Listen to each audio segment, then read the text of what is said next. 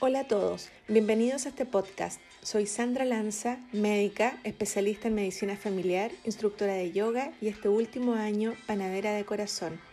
Gracias por unirte a este espacio donde conversaremos con muchos expertos sobre distintos temas que pueden ayudarte a cambiar de hábitos, mejorar tu salud y conseguir tu versión más saludable.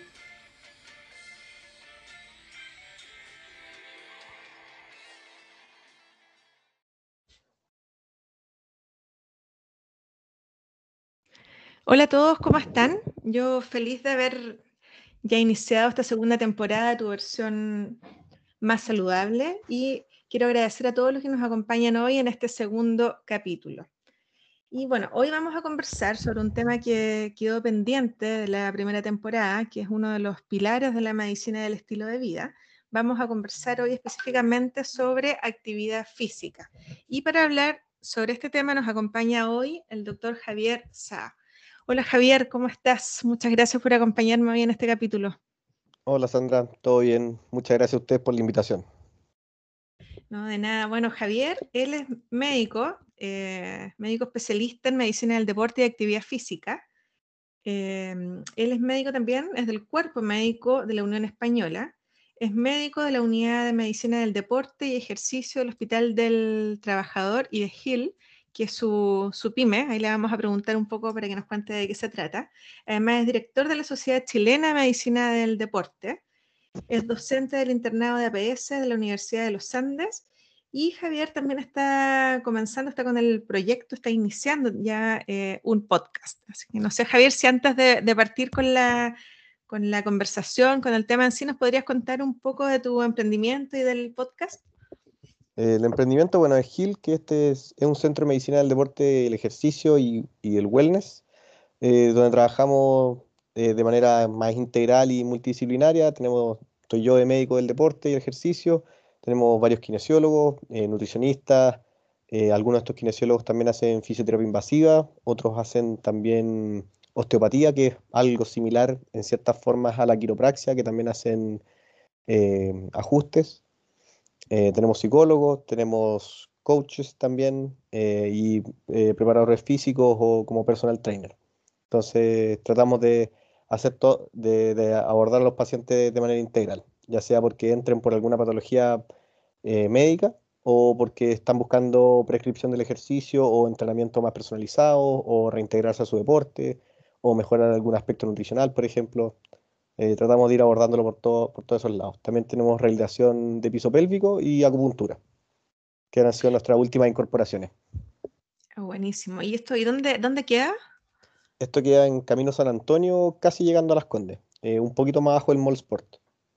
Ya, perfecto. De ahí te voy a pedir los datos para poder compartirlo para que las personas que estén interesadas sepan igual cómo poder agendar su hora.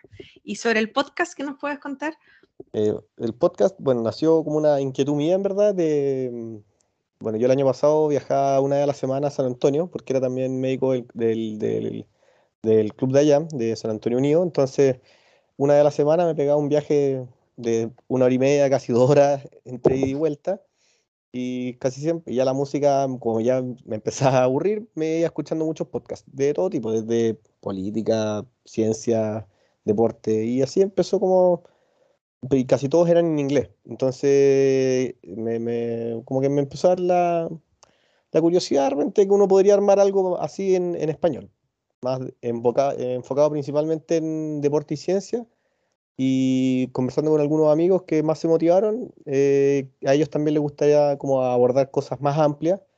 Entonces mi idea es inicialmente quizás hacer dos podcasts. Uno más amplio, así como de temas más misceláneos, eh, que se llama Así tal cual, pero con respeto, que ese sería como hablar de todo un poco, pero de la forma más aterrizada y más amena posible, y, como dice el nombre, que sea así tal cual, así que sin mucho credo, ni mucha, ni mucha secta de por medio, ni mucha moda, sino que sea como lo más aterrizado a la evidencia o, o, al conocimiento, y, sí, sin pasar a hallar toda la otra eh, vertiente.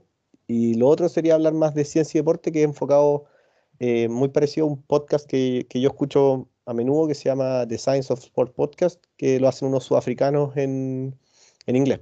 Y, y, un inglés bien duro. Entonces, si es que uno no habla muy bien inglés, es muy difícil de entender.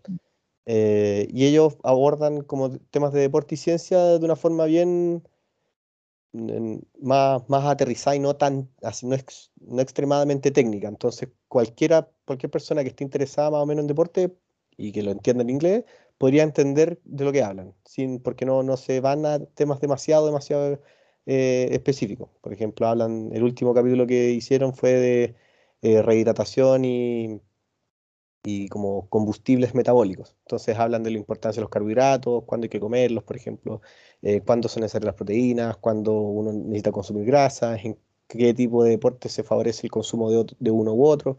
Entonces lo hacen de manera bien didáctica y no le meten tanto, así como tanta ciencia pura y dura al, tema, sino que más, más entendimiento para que la gente pueda entender del tema y, y, no caer en estas como modas de, de nutricionales, de entrenamiento, de todo. Más o menos. ¿Y tiene, hay fecha ya de estreno? Estoy, eh, hemos hecho algunos demos del primero nomás, del misceláneo. Ahora con el, con el COVID bueno, que a mí me dio COVID la semana pasada, entonces estoy con cuarentena, entonces no me voy a poder juntar con la gente que me quería juntar para hacer el demo del otro, del de Deporticiencia, pero, pero espero que a la vuelta de un viaje por pega que tengo que hacer ahora, eh, ya poder hacer el, primer demo del, del de Deporticiencia que se llama Deportología. Ya, qué bueno. El arte y ciencia del deporte. Estaremos atentos entonces. Bueno, este capítulo, como les contaba, eh, quedó súper pendiente de la, de la, primera temporada. Eh, por distintos motivos no lo pude hacer, entonces por eso quise que fuera uno de los primeros de esta nueva temporada del podcast. Y bueno, porque mm, la actividad física, como dije, es uno de los pilares de la medicina del estilo de vida. Para mí es fundamental por toda la cantidad de, de beneficios que tiene. Eh, no solo para la salud física, sino también para la salud mental. Yo creo que como que beneficia de una manera como transversal varios de los pilares de la medicina del estilo de vida. Te ayuda a tener mayor conectividad social, eh, te mejora el sueño, etcétera. Eso lo vamos a ir conversando durante el capítulo. Así que para mí era súper importante poder hacer este capítulo, así que nuevamente muchas gracias, Javier. Y bueno, para mm, comenzar, me gustaría, Javier, si nos puedes aclarar algunas definiciones de algunos términos que muchas veces tienden como a confundirnos o a confundir a, las personas. Eh, por ejemplo, la diferencia entre actividad física, ejercicio, deporte.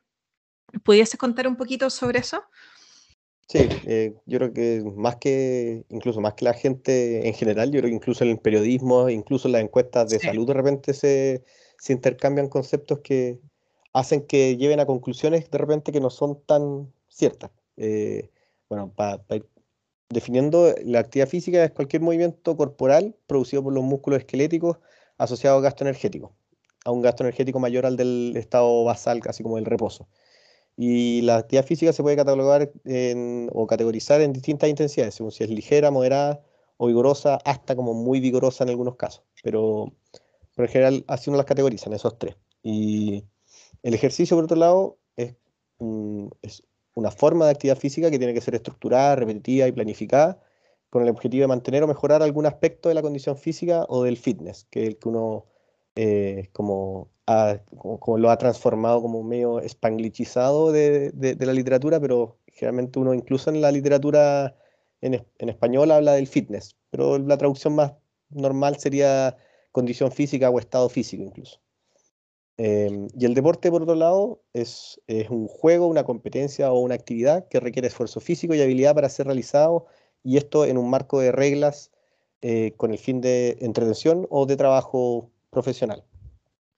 Entonces, entonces, al final, claro, no son las mismas cosas. Entonces, uno, por ejemplo, si sale a trotar a la calle, uno no está haciendo deporte, sino que está haciendo ejercicio o actividad física. Si es que uno lo está haciendo de manera planificada y estructurada, buscando mejorar algo en particular, uno estaría haciendo ejercicio o entrenamiento. Ahí la diferencia entre ejercicio y entrenamiento es más que nada una cosa como eh, en cuanto a los plazos o a los objetivos que tengo. El ejercicio, como les decía, era como para mantener o mejorar un aspecto de, la condición física y el, entrenamiento es como en miras de la competencia o en miras de a largo plazo tener algún resultado eh, producto de este, de este entrenamiento. Después de esta, ah, de esta tan buena aclaración, Javier, ¿nos pudiese contar también sobre el, estado físico? Que también, eso lo usamos harto como tengo pésimo estado físico, quiero mejorar mi estado físico. ¿A qué se refiere uno o qué es lo que correctamente debiese involucrar ese, ese término? el estado físico o el, o el fitness o condición física, que para mí la mejor traducción sería como esa, como condición física, porque el estado físico uno podría entender que es como algo más, más estático, como una, una foto al final, como de repente un día uno puede estar mal y tenéis peor estado físico que un día que andáis bien. Entonces la condición física eh, habla más como de algo más, más estable dentro de cierta forma. Y, y, es que es lo que más se asemeja como al término del fitness. Y, eh, y que es un conjunto de atributos físicos y evaluables de manera objetiva que se relacionan con la capacidad de realizar actividad física. Y estos uno los puede como descomponer de distintas formas. Em, del, del, punto de vista, lo más tradicional era eh, dividirlo como el punto muscular y cardiorrespiratorio, y se le ha agregado últimamente también el tema del balance, la flexibilidad y, e incluso ahora último la composición corporal, así como el porcentaje de grasa, el porcentaje de masa muscular eh, principalmente. Porque también tiene cierta repercusión finalmente la composición corporal en estas otras cosas, como, y en la salud también. Javier, y eh, yéndonos un poco hacia el tema del sedentarismo, sabemos que el sedentarismo es en sí un factor de riesgo para la, para la salud. Esto es el cuarto factor de riesgo global, así general para la salud y también em, estamos en una sociedad que es muy sedentaria. ¿Por qué nos podrías tú contar respecto a, esas cifras, a las cifras de sedentarismo en Chile a nivel nacional y cuáles serían sus implicancias específicas para, para la salud? Ahí el sedentarismo también es como otro de los temas que se suele confundir y yo creo que esto partió quizás porque la encuesta nacional de salud del 2009, si no me equivoco, que fue, que asemejaron sedentarismo con inactividad física. Y, y, que son dos conceptos que si bien pueden estar relacionados, son distintos. El, de partida, el sedentarismo como tal eh, es como la, conducta humana que tiene la civilización actual, de asentarse en un lugar. Entonces, la mayoría de los humanos eh, somos sedentarios, porque estamos, vivimos en un solo lugar y nos desplazamos eh, distancias cortas para hacer todas nuestras cosas. Y lo otro es la conducta sedentaria, que es cuánto tiempo del día estamos en una conducta sedentaria, sentado, acostado, etc. Eh, y lo otro es la inactividad física, que es no cumplir con las recomendaciones internacionales de actividad física semanales principalmente, que el, el tema de los 150 minutos a la semana de actividad física. Entonces, si es que yo no cumplo con los 150 minutos a la semana de actividad física, sería inactivo físicamente. Eh, por otro lado, hay gente que es activa físicamente, o sea, que hace los 150 minutos a la semana de actividad física, eh, pero también es, tiene una alta conducta sedentaria. O sea, por ejemplo, el que va eh, una hora quizás al día al gimnasio y, quizás va todos los días, va los siete días a la semana, eh, ya, pasó el, eh, ya pasó el rango de la recomendación de actividad física diaria, pero si todo el resto del día él está acostado en su cama, él tiene esa, él tiene esa, como, esa dualidad, digamos, de ser activo físicamente, pero también tener una alta conducta sedentaria. Y se ha visto en algunos estudios que tanto en la actividad física como en la alta conducta sedentaria, eh, tiene riesgos para la salud. Ok, Javier. ¿Y em, cuáles serían entonces los principales beneficios de realizar eh, actividad física? Yo sé que te pregunto esto y, claro, son innumerables, pero en el fondo eh, se los puede sistematizar un poco, hacer algo como, como más general en cuanto a los beneficios. Sí, como decís tú, los beneficios al final son como yo diría que no hay aspecto de repente de la vida que no, la actividad física no le entrega algún beneficio. Pero claro, lo más, lo más fácil de, de, ver es el tema como cardiometabólico en general, desde lo cardiovascular probablemente tal, así como el, evitar eh, infartos, el mejorar la circulación, el evitar accidentes cerebrovasculares, por ejemplo, el disminuir el riesgo cardiovascular que producen todas las enfermedades crónicas no transmisibles. Em, pero también tiene esta otra parte metabólica que tiene que ver, sobre todo ahora, con, con los tremendos índices de obesidad que existen, con la, la, incidencia de diabetes que va aumentando cada vez más, la dislipidemia. Entonces, todo lo, yo te diría que, a grosso modo, serían como los dos, los dos principales campos donde uno puede ver más fácilmente el impacto que tiene la actividad física. Pero también eh, uno ha visto que la actividad física tiene impacto en prevenir ciertos tipos de cánceres, en disminuir los riesgos de caída y con eso las fracturas, por ejemplo. En los adultos mayores aumenta muchísimo la funcionalidad, disminuye el índice de demencia. Entonces tiene como múltiples factores. Los índices de depresión también son menores en personas físicamente activas. E incluso en temas de fertilidad también la actividad física mejora. Sí, eh, perfecto. Bueno, lo que nos decía Javier en cuanto a los beneficios físicos y también de, salud mental, y como lo comenté también yo al inicio del, capítulo, eh, que nos ayuda también en otros aspectos, también a tener un mayor contacto con la naturaleza, al contactarnos socialmente con otras personas, también sirve como una forma de manejo del estrés. Em, mejora el sueño y muchas veces el puro hecho de comenzar a, realizar actividad física, algún ejercicio, algún deporte, eh, nos ayuda también o, nos, cambia, hace que cambiemos nuestros hábitos de nuestro patrón de alimentación. También sería otro de los beneficios. Lo que se ha visto también, bueno, la actividad física estaría eh, muy relacionada con nuestra microbiota, que en el fondo hay estudios que demuestran que mejora la diversidad de nuestra microbiota, lo que es buenísimo. Eso. Sí, lo, de la microbiota incluso hay estudios que muestran que los atletas de más alto rendimiento tienen una microbiota más diversa y más sana que las personas como, entre comillas, normales. De ahí, claro, existe la disyuntiva si es que esto es, eh, cuál es el, huevo o la gallina, si al final el tener una mejor microbiota te hace ser, eh, pues, te hace ser un mejor deportista, entre comillas, o si es que el ser un mejor deportista va de cierta forma también modificando tu, tu microbiota. Sí, sí, creo que, bueno, en relación a la microbiota está ahí tan, una, hay una cantidad de estudios enormes que están como en desarrollo, así que yo creo que esas van a ser noticias que nos van a ir llegando pronto. Eh, respecto, Javier, a las recomendaciones actuales respecto a la, práctica de actividad física, ¿qué nos puedes contar? Quizás ahí también nos puedes explicar cuáles son los tipos de actividad física que, que existen para que se pueda entender mejor. El, bueno, el, tipo de actividad física va enfocada como a las variables del fitness que uno quiere mejorar. También hay actividades de física que se, se enfocan más en lo muscular, otras que se enfocan más en lo aeróbico, otras que se enfocan más en el balance. Em, pero aún así hay pocas actividades que sean puramente de unas que aborden solamente un aspecto del fitness. O sea, si yo salgo a correr, por ejemplo, em, no necesariamente voy a trabajar solamente la parte aeróbica. Eh, es todo un poquito una mezcla de, todo, solamente que ciertas actividades hacen que una de estas variables predomine en, el estímulo. Eh, las recomendaciones van, están dadas como, como de manera de normas de salud pública, en cierta forma, de acuerdo a las edades, de preescolares, escolares, adultos, personas en situación de discapacidad. Y en los preescolares, uno recomienda que los preescolares deberían estar la mayor parte del día activos. O sea, uno debería estar como todo el día un preescolar moviéndose, básicamente.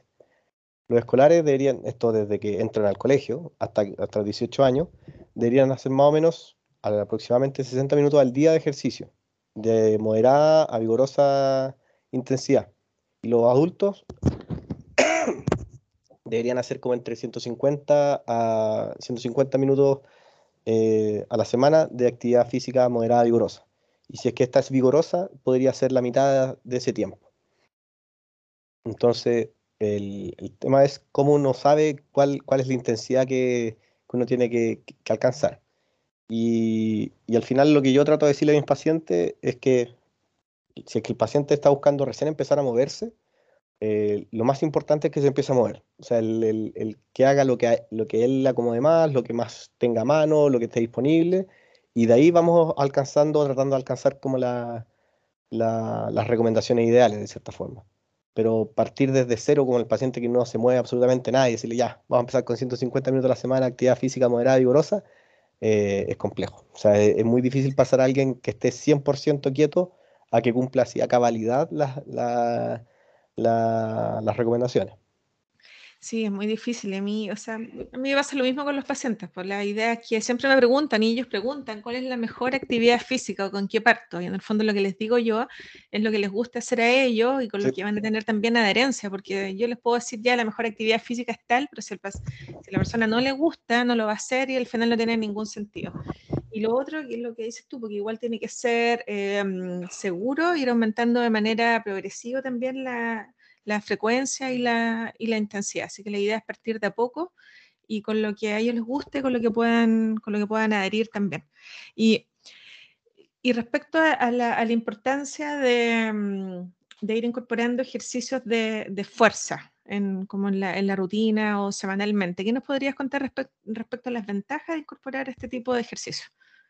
O sea, el entrenamiento de fuerza para mí es clave para prácticamente todos los pacientes. Eh, yo creo que todavía, como desde un principio se estudiaba mucho más el tema de los beneficios que tenía el ejercicio aeróbico o el estímulo cardiovascular por sobre, para de alguna forma eh, disminuir el riesgo cardiovascular, creo que tiene mucho más sustento científico todavía eso. Pero cada vez empieza a salir más evidencia de la importancia y los beneficios que tiene el ejercicio o los entrenamientos de fuerza. Eh, y uno lo ve también en los pacientes, desde los deportistas hasta el paciente más inactivo físicamente. Incluso en adultos mayores, por ejemplo, los pacientes más frágiles, eh, los entrenamientos de fuerza, acompañados de otras cosas, eh, uno les va entregando ciertas herramientas para que también disminuya, por ejemplo, el riesgo de caída. Porque al final el, el, adulto mayor, que da lo mismo que pueda caminar quizás 10, 15 cuadras, pero lo que va a evitar que se caiga finalmente es que tenga fuerza muscular o que tenga potencia muscular incluso que es como el ejercicio de fuerza eh, ejecutado en velocidad.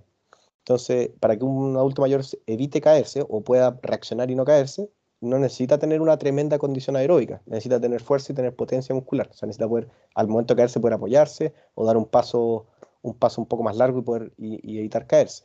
Entonces, eso no tiene que ver con como la recomendación a todos los adultos mayores de decirles salga a caminar, eh, muchas veces no basta. Entonces hay que hacer algunos ejercicios extra para mejorar esas cualidades, para evitar que, por ejemplo, tengan mayor riesgo de caída. Eh, y también les mejora la función, la fuerza también mejora mucho la funcionalidad en el día a día, o sea, el, que puedan eh, cargar sus cosas, el que puedan abrir eh, desde un tarro hasta, hasta ir a alcanzar algún, algo que esté más arriba de su cabeza, o sea, todas esas cosas, finalmente uno necesita fuerza para esas cosas. Sí, los vuelve más autovalentes también. Totalmente, y, con menor riesgo de dependencia. Sí. Em, Javier, a veces hay, en este aspecto, cuando uno le dice ejercicio de fuerza, los pacientes como que se complican un poco porque creen que tienen que ir a un gimnasio, levantar pesas y, todo. Lo que yo les digo que no necesariamente es así, que pueden usar, eh, no sé, pues si nunca han hecho, pueden partir con pequeñas mancuernas, con kilos de, no sé, pues de arroz, de azúcar, lo que tengan en la casa, con algunas bandas elásticas. Em, incluso con ejercicios con su, con su propio peso. ¿Qué, ¿Qué, ¿Qué, nos podrías tú contar al respecto? ¿Es necesario levantar grandes pesos o inscribirse en un gimnasio para practicar ejercicio de fuerza? No, claramente no. O sea, el, es tal cual como decís tú. El, el, ejercicio de fuerza al final tiene que ver más con el estímulo, cómo lo entrego, a, a que tenga que ser necesariamente con pesa o con, o con altas cargas. Puede ser con mancuernas chicas, puede ser con banda elástica, puede ser con un TRX, por ejemplo, o incluso como en forma de calistenia, que la calistenia no es, no es necesariamente ir a colgarse a las plazas, sino que la calistenia es al final cualquier ejercicio que se hace con el, con, con el propio peso. Entonces, lo que sí yo trato de a, los pacientes, sobre todo que son eh, de cierta forma muy analfabetos, entre comillas, en, en, términos de ejercicio y entrenamiento, es que se asesoren por alguien y que alguien los guíe de manera idealmente presencial. Hoy día, es por de esta, así como por una videocámara, o sea, por una videollamada y, y ser asesorado también podría ser, pero, pero lo ideal es que sean asesorados de alguna u otra forma, para saber eh, cuántas repeticiones tienen que hacer, para saber que hagan los ejercicios de manera correcta. Entonces, pero, pero claro, no se necesitan tampoco tremendos implementos, o sea, no a un paciente de, cualquier edad, no, no es necesario tener así un rack de pesas profesional para poder hacer ejercicios de fuerza. Basta con tener un par de mancuernas o unas bandas elásticas o un TRX, que ahora venden TRX, no de la marca TRX original, pero de, distintos precios y uno los puede poner desde en el marco de la puerta hasta una reja, hasta un árbol, o sea, siempre hay formas de ingeniárselas para encontrar alguna forma de entrenar. Ya, eso súper. Oye, Javier, respecto a una, a una sigla que es el NEAT, que es la termogénesis de actividad física que no está asociada al, al ejercicio, que ha estado como bien de moda y que eh, suena harto. ¿Qué nos puedes contar respecto a esto y cómo la podríamos eh, mejorar? Claro, la definición es justamente esa, que finalmente la actividad física no asociada a ejercicio. O sea, toda la actividad física que surge de manera espontánea, no planificada, desde subir y bajar escaleras cuando uno va a trabajar, ir a comprar a la esquina, todas esas cosas que uno hace moviendo, hasta las labores domésticas, por ejemplo. Y la mejor manera de mejorarlo es simplemente tratando de hacer más cosas de manera activa. Eh, no hacerle el quita la escalera de la pega, si voy caminando a comprar, voy caminando, eh, si, eh, si tengo que ir a la feria y puedo caminar por la feria para recoger mis cosas, prefiero hacerlo en vez de tener como todo entregado en la casa, sobre todo ahora que se puede salir un poco más. bueno, y a medida que ojalá Chile se vaya urbanizando mejor y vayamos teniendo mejores ciclovías, por ejemplo, si es que la bicicleta puede ser un muy buen medio de transporte, tratar de utilizarlo más, sin duda. Y, al final, el, mejorar el NIT también, por un lado, voy acumulando actividad física que es eh, de cierta forma homologable a las recomendaciones de actividad física semanales, que, porque, por ejemplo, lo que tenía de error la encuesta nacional de salud que, catalogaba a casi el 90% de los chilenos como sedentarios, era que la pregunta iba dirigida si es que usted en su tiempo libre alcanza a hacer 150 minutos de actividad física semanales y mucha gente respondía que no. Incluso las personas que, por ejemplo, caminaban quizás eh, con el trayecto que caminaban eh, de su casa a su pega y vuelta, eh, quizás alcanzaban a acumular cierta cantidad de minutos semanales o se movían en bicicleta, por ejemplo, no los contemplaban. Entonces, toda esa gente igual cayó como dentro del, grupo sedentario. Eh, y que perfectamente alguien que se está yéndose a su pega todos los días, 30 minutos eh, en bicicleta, alcanza a cumplir los 150 minutos a la semana de, actividad física. Entonces, eh, para mí, esa persona en particular, por ejemplo, es más, está mucho más cerca de ser activo físicamente que ser alguien sedentario. Sedentario, sí. Entonces, esa persona, por ejemplo, si es que cumple con eso y más encima en su pega, baja, sube y baja escalera, eh, no pasa mucho tiempo sentado en, su trabajo, que igual es difícil, eh, cumple al final con todo lo que hay que hacer. Y se ha visto que el, que el NIT eh, es el componente del gasto calórico que es más fácil o es, tiene mayor impacto en lo que uno puede modificar durante el día.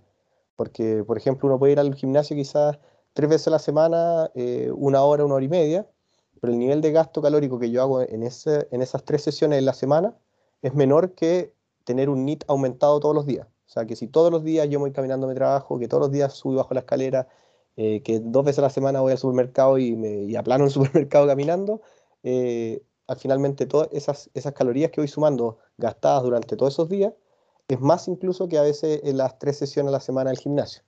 Entonces, muchas veces de estos pacientes que dicen que no comen nada y que engordan y que no entienden cómo porque van tres veces al gimnasio o, hacen esto y esto otro, y esta otra persona que no hace nada y sigue siendo flaca, por ejemplo, etcétera, etcétera, a veces pasa que esos pacientes justamente son pacientes que de repente pueden ir tres veces a la semana al gimnasio, pero que todo el resto de la semana están muy sedentarios. Entonces, eh, concentran sus gastos calóricos en estos momentos breves, pero el resto del tiempo están prácticamente en un estado basal, mientras que otro, que quizás que no va al gimnasio, eh, se mueve todo el día de manera más espontánea y efectivamente todos los días está gastando mucho más energía que esta otra persona. Y eso de repente justifica el, control del peso más adecuado en unas personas que en otras. Y el tiempo en cierta forma nos ha dado también la razón en que a medida que la gente se mueve menos en todo tipo de cosas, para ir a trabajar, para ir a estudiar, para, ir a comprar, eh, eh, nos volvemos también como sociedad cada vez más obesos también. Sí, así es. Bueno, ahí, aquí están, como tú decías, todos esos pequeños truquitos, por lo menos yo también se los recomiendo harto a los, a los pacientes, eh, que si bien es importante que vayan de a poco cumpliendo con la meta semanal de minutos de actividad física, lejos lo más importante que durante el día traten de mantenerse eh, lo más activo posible. Entonces ahí está lo que decías tú, porque que ojalá reemplacen el ascensor por la escalera, que si van a comprar algo vayan a pie, que si tienen que ir en auto se estacionen un poco más lejos para caminar un poco más. Y bueno, ahí está también, eh, ya se vuelve un poco más complejo con personas que pasan en su trabajo muchas horas sentadas. Entonces, claro, ahí viene el tema de recomendar que, que, se pongan unas alarmas para que hagan unas pequeñas pausas saludables. También acá no se usa mucho, en otros países sí, esto de tener los escritorios de pie, tener escritorios en alto, eh, sentarse en una pelota de pilates, etcétera, cosa de hacer eh, menos sedentario esas, esas, esas horas que uno pasa, pasa sentado. Sí, totalmente. O sea, y los pacientes lo agradecen también. O sea, yo mismo el tiempo que estuvimos más encerrados y más tiempo sentado como con, videollamada y todo lo demás, mm. uno terminaba con el cuello para la historia, la espalda también te dolía, o sea, y apenas uno empezó a salir más y pudo volver más o menos a su rutina más normal, eh, uno nota la diferencia. Y desde el, como también dijiste antes, el, el ya empezar a hacer ejercicio de manera más rutinaria también te mejora el ciclo circadiano, el tema del sueño, la ansiedad por comer, o sea, todo, todo, todo va mejorando también con, eh, no necesariamente es como estrictamente el tema del peso y las calorías, así como calorías menos, calorías más, sino que el ejercicio y la actividad física al final empieza como a impactar en, múltiples cosas. Sí, así es. Y Javier, ¿qué recomendaciones harías para una persona que es sedentaria, sedentaria y que quiere comenzar a hacer actividad física? ¿Cómo le aconsejarías partir?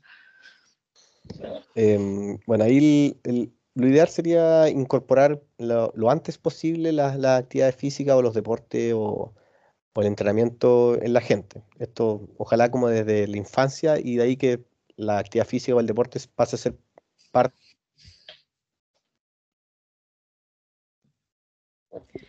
Javier, ¿y qué recomendaciones harías para una persona que es eh, más bien sedentaria y que quiere comenzar a hacer actividad física? Ya, em, ahí la recomendación siempre es empezar lo antes posible, desde ojalá edades más tempranas, eh, mejor, pero si es que ya es alguien eh, adulto, por ejemplo, que actualmente se encuentra en una situación de alta conducta sedentaria o inactividad física, eh, hacer como una especie de anamnesis deportiva o cómo es su relación con el ejercicio y la actividad física para ver qué cosas les gustan. Em, entonces, si es que tiene algún pasado esa persona que practicó algún deporte y tiene alguna posibilidad de retomarlo, idealmente tratar de ir por ahí, si es que, y si es que disfrutaba hacer ese ejercicio o ese deporte.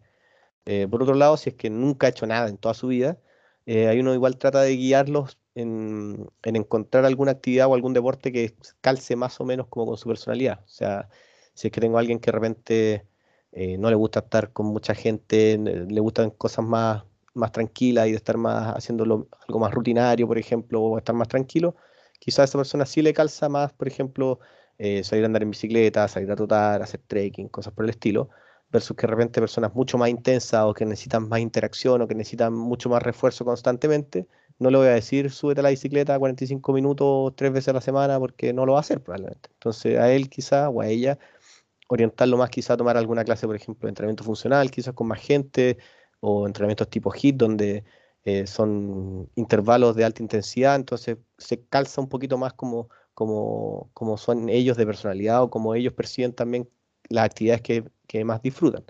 Y finalmente, si es que no tiene idea de nada, es ahí ya ir, ir como probando solamente. O sea, eh, que vaya probando distintos tipos de clases, de repente, deporte, y según obviamente lo que tenga al alcance. O sea, si es que estoy atendiendo en algún lugar donde, por ejemplo, no hay piscina o no hay cosas así, no le voy a decir vaya a nadar. No, no tiene ningún sentido. Eh, lo principal, como tú también dijiste en su momento, es lograr adherencia. Entonces, tengo que elegir algún tipo de deporte o actividad que el paciente pueda hacer y también quiera hacer, porque finalmente el hacer que haga, así como que le dé un ataque de deporte y haga tres meses de deporte como, como enfermo y después deje de hacer, tampoco tiene tremendos beneficios. Entonces, la gracia es, realmente tener como un cambio de estilo de vida y como, como finalmente meterle un poquito el chip al paciente de de que el ejercicio, la actividad física o el deporte pasa a ser como parte de, su vida, si no diaria, pero semanal al menos. Sí, bueno, ahí te quiero hacer una pregunta que tiene que ver con eso, de cómo incorporarlo en el estilo de vida, pero se me acaba de ocurrir otra que seguramente a ti te hacen harto esta pregunta y a mí también me la hacen harto. Eh, te, la voy a preguntar a ti, que eres el, experto. ¿En qué casos las personas que, están como sedentarias o que han estado mucho tiempo sin hacer actividad física requieren un, chequeo médico previo? Mira, hay, guías eh, internacionales que, que, como bien dice la palabra, guían u orientan a cuáles son las conductas que uno debería tomar.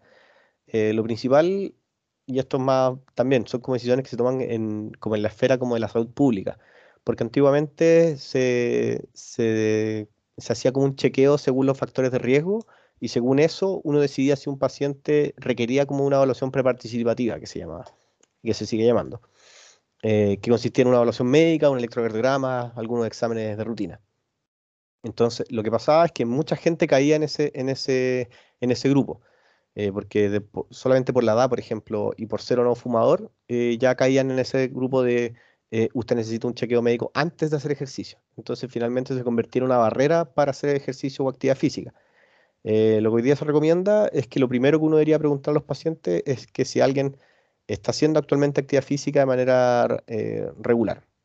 Si es que no hace actividad física de manera regular, hay uno divide a los pacientes o los, como que la siguiente etapa es ver eh, si es que presenta o no alguna enfermedad cardiometabólica o sospecha de alguna enfermedad cardiometabólica, ya sea por síntomas, signos o un antecedente familiar demasiado marcado, por ejemplo, eh, como para pensar en hacer exámenes antes de iniciar la actividad física.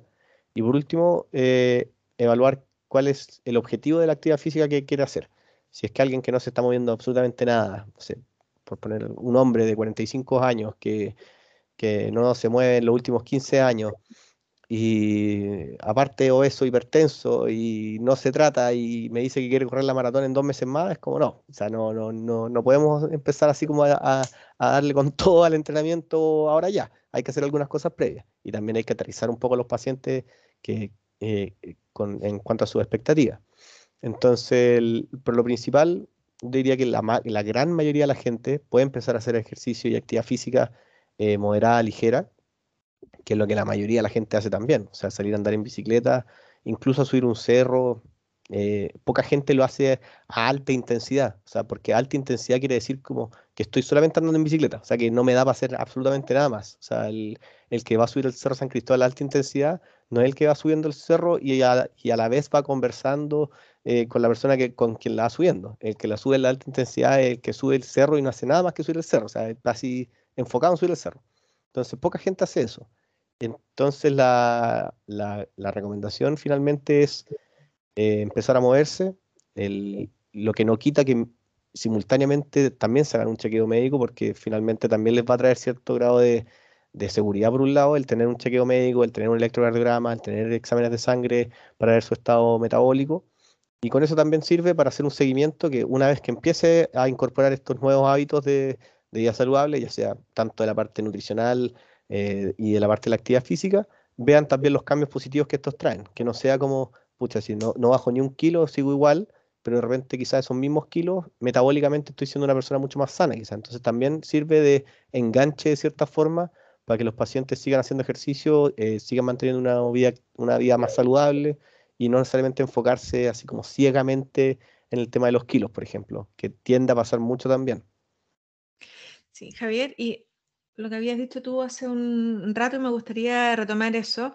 Eh, ¿Cómo podríamos hacer que esta actividad física sea parte como de nuestra eh, vida diaria o de nuestro estilo de vida?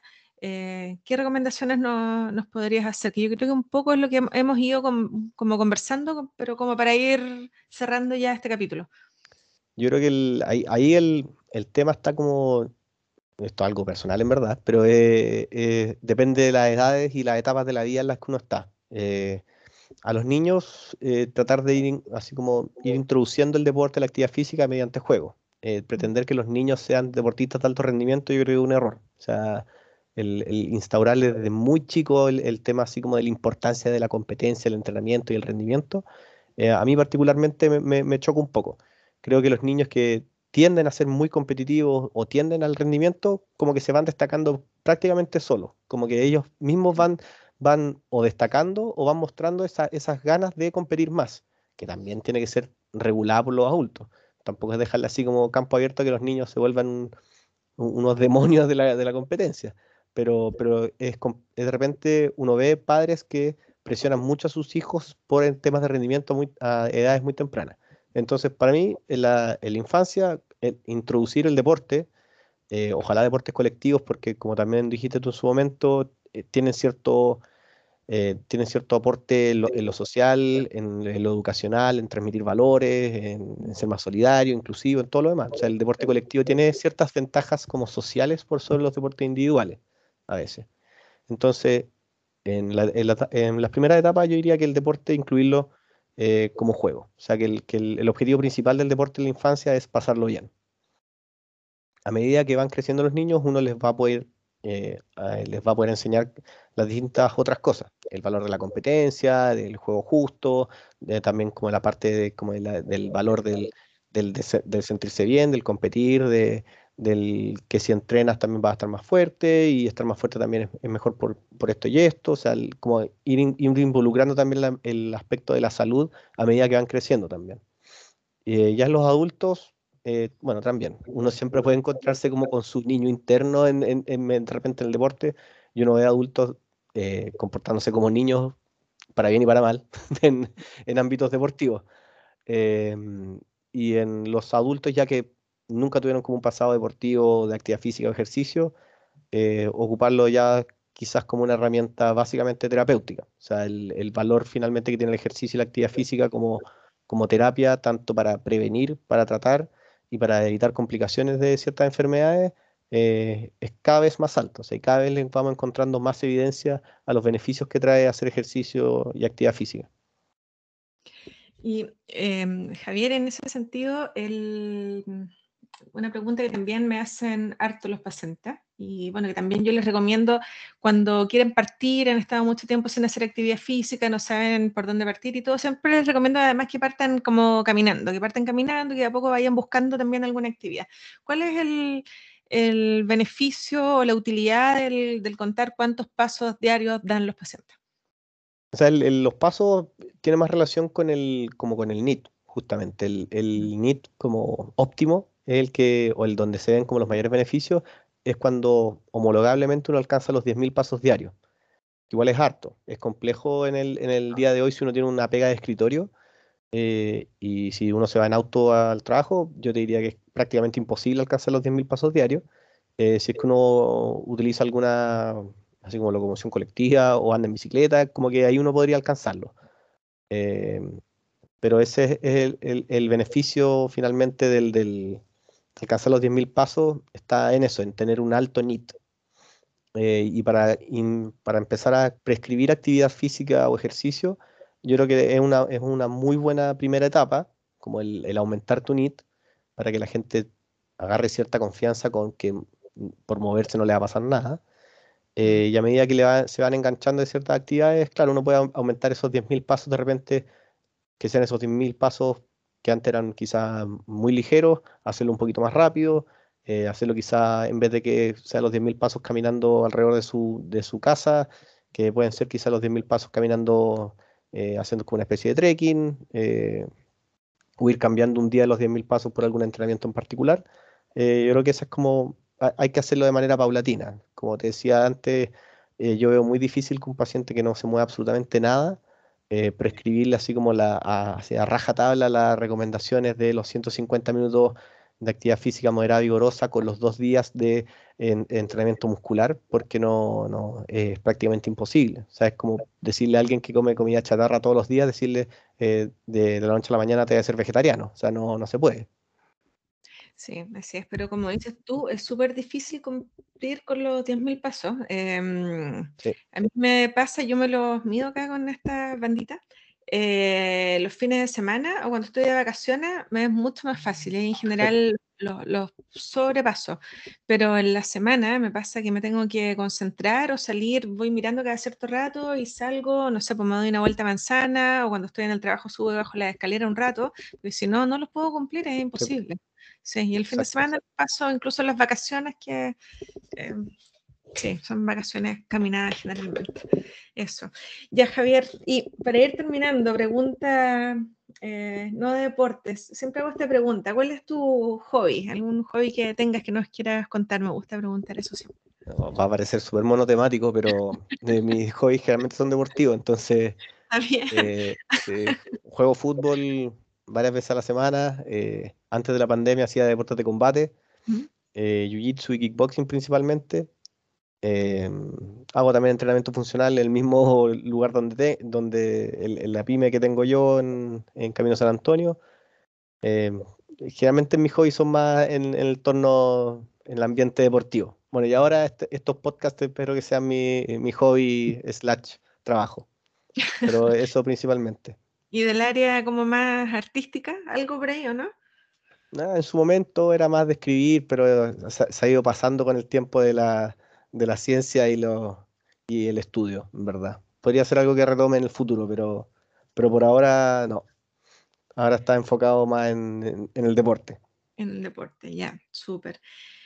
Ya, Javier, muchas gracias por acompañarme hoy en este capítulo y espero que, bueno, a las personas que lo escuchan, que les sirva y que se pueda reforzar un poco la importancia de la práctica de la, de la actividad física y que lo principal también es mantenernos activos durante el día y disminuir las horas que pasamos sentados. Ojalá eh, que las personas que todos podamos cumplir con esta recomendación diaria de los 150 minutos de actividad física semanal y de incorporar también la actividad de fuerza entre medio. Eh, pero todo cuenta, todo, todo vale. Em, todo suma. Sí, no hay un umbral para ver beneficios, o sea, siempre que partimos haciendo algo vamos a estar mejor que el día antes que en que no estábamos haciendo nada. Em, y lo importante es eso, eh, empezar a movernos, disminuir las horas sentados. Así que gracias Javier por acompañarme hoy. Muchísimas gracias. Gracias a usted. Y bueno, y si les gustó este capítulo, por favor lo pueden compartir con sus amigos, con sus familiares, con quienes crean que les pueda servir y puedan dejar sus comentarios en, en mi cuenta de Instagram. Y bueno, Javier lo pueden encontrar también en su cuenta de Instagram, que es arroba DR, de doctor, DR Javier Sa Molina. Todo junto, ¿cierto? Sin ningún punto, nada. Donde nos comparte información sobre actividad física, también harto fútbol. Y atentos ahí al al podcast y ahí también tiene información sobre su emprendimiento. Bueno, gracias a todos los que escucharon este nuevo capítulo, el segundo capítulo de la segunda temporada, gracias también a mis amigos de Almacén de la CEN que cada semana me llevan los mejores productos, las frutas, verduras orgánicas, libres de agrotóxicos, y pueden visitarlos en su página de www.alacen.cl. Eh, les dejo un abrazo a todos, los invito a escuchar el próximo capítulo de tu versión más saludable.